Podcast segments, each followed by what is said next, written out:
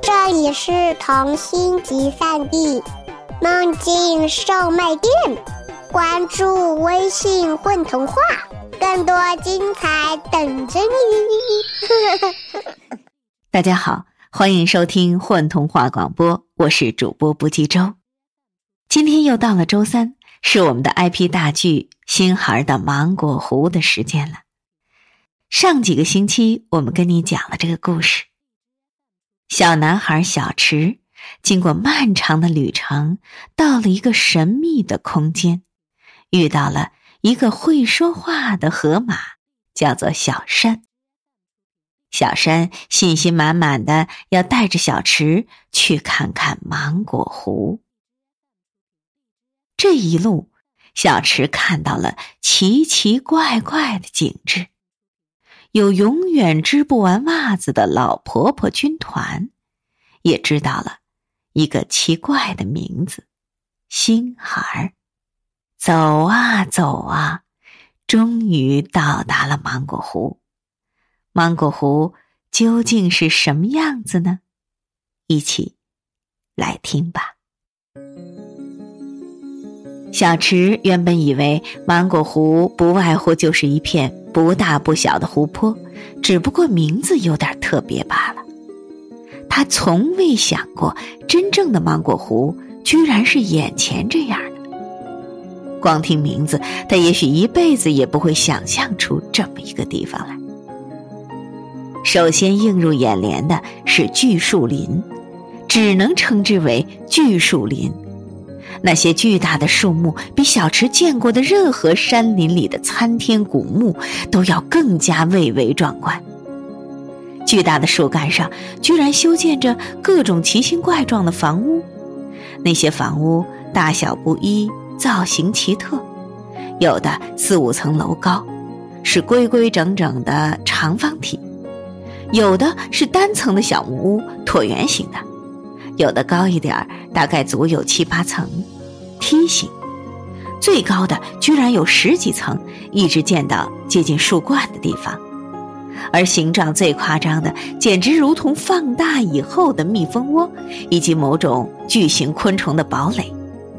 里面不规则地分布着许许多多的房间，但所有空间都被利用了起来，没有一处闲置。真是了不得！小池感叹道。等等，上面还有，不仅树干上，连上方的枝枝丫丫也挂着各种小房子，约莫都是些材质更为轻盈的小屋。真是太不可思议了！小池屏息敛气的望着这一切，连小船已经靠岸了都浑然不知。喂，你愣在那儿干什么呢？这当耳畔传来了小山的声音。意识到的时候，小山已经嘟嘟嘟的跑了过来。他拉住小池的手，继续朝前走去。也就是这个时候，小池突然发现眼前一黑。不知何故，巨树林突然之间就沉浸在了月夜之中。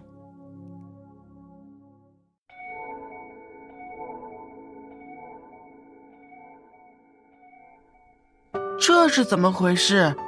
刚才明明还是白天，怎么才刚往前走了几步，就突然成了晚上？小池吓了一跳，差点被自己给绊一跤。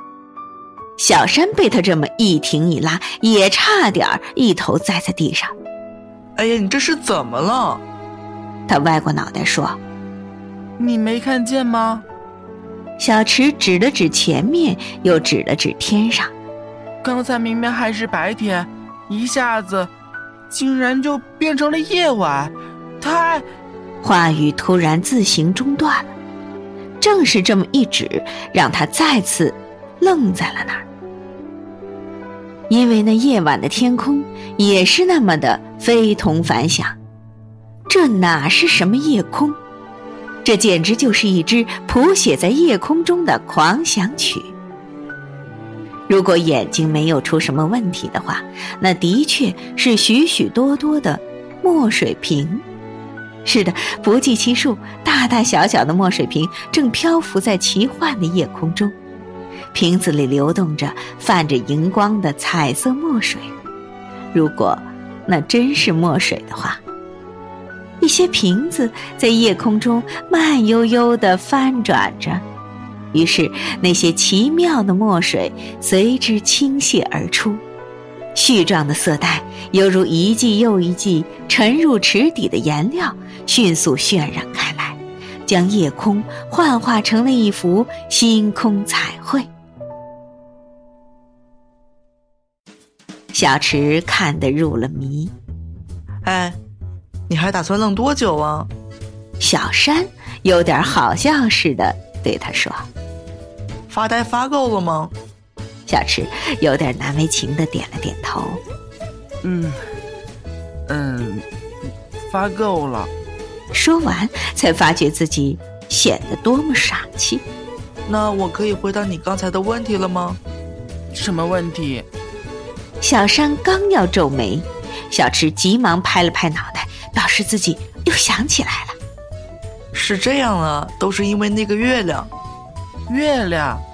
小池不明所以的再次抬起头，朝那只巨大的月亮望去。是个弯月，而且光洁的不行，简直像是人工打磨出来的。因为它是人工打磨出来的。小山撇了撇嘴说：“啊，那个月亮真的是人造的吗？”不得不说。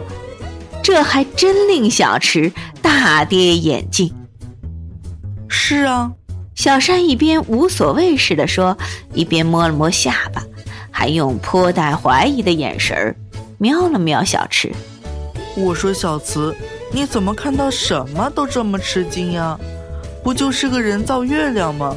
没什么好大惊小怪的啦。难道你们人类社会没这种东西吗？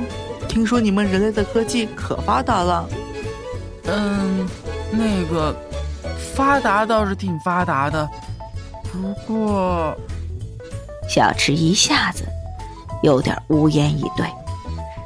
人类目前为止那套被称之为科技的东西，到底有益有害，亦或利与弊的平衡能否维系得下去，还说不准。他想。搞不好哪天还会栽在那被称之为科技的东西手里呢。他又说道：“我嘛，就是想知道为什么。”哎呀，那我就告诉你吧。小山已经直接开始解说了。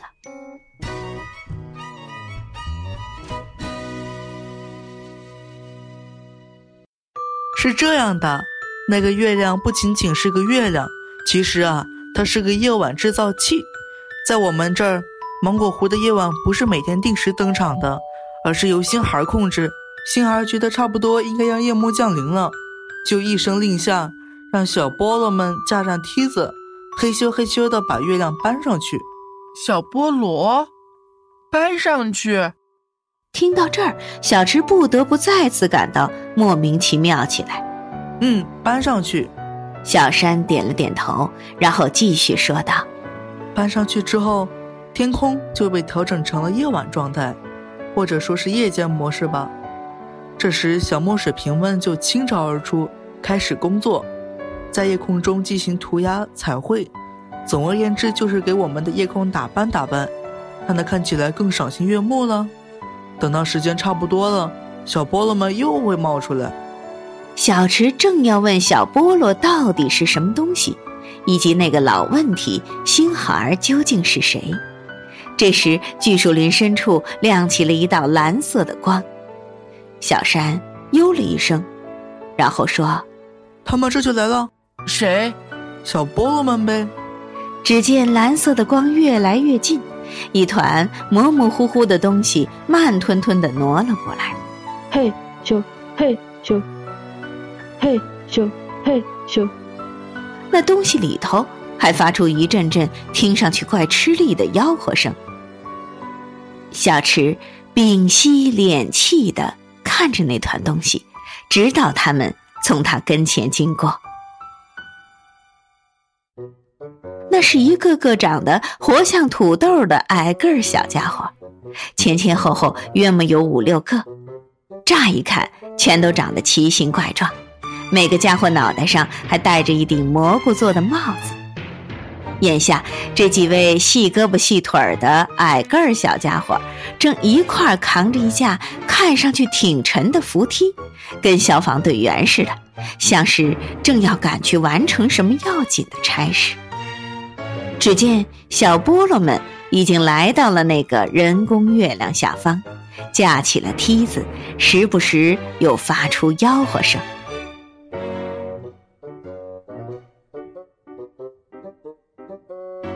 梯子越来越长，一直升到了跟月亮差不多齐平的高度。四个小菠萝一溜烟儿爬了上去，每隔一段距离站好自己的位子，显然已经驾轻就熟。地下则留着两个小菠萝，负责固定扶梯和接应工作。接着，他们把月亮给搬了下来。这当儿。周遭又亮堂了起来，又成了白天。原来刚才只有巨树林一带呈夜晚状态，因为那个人工月亮挂在上面，用它制造出来的人工夜晚笼罩了整个巨树林。而小池由芒果湖边界进入，自然就突兀地感觉到了昼夜之间的切换。完事之后，一会儿人不一会儿小菠萝们继续扛着月亮和扶梯，列着队，渐渐走远了。嘿咻嘿咻，嘿咻嘿咻。不一会儿，连他们那整齐的嘿啾声也听不见了呢。他们打算把月亮扛到哪儿去呢？扛进笼子里呗，然后嘛，把它锁起来，下回要用的时候再搬出来。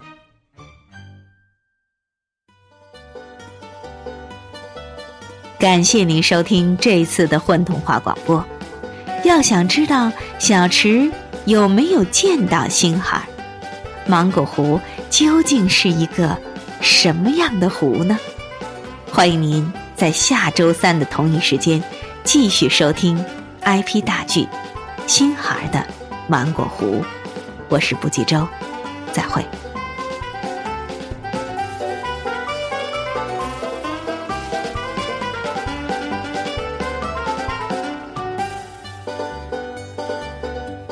嘿咻嘿咻，嘿咻嘿咻。大家好，我是佑佑，在故事中扮演的是河马小山。Hello，大家好，我是陈了个陈。本次在故事中扮演的是小池。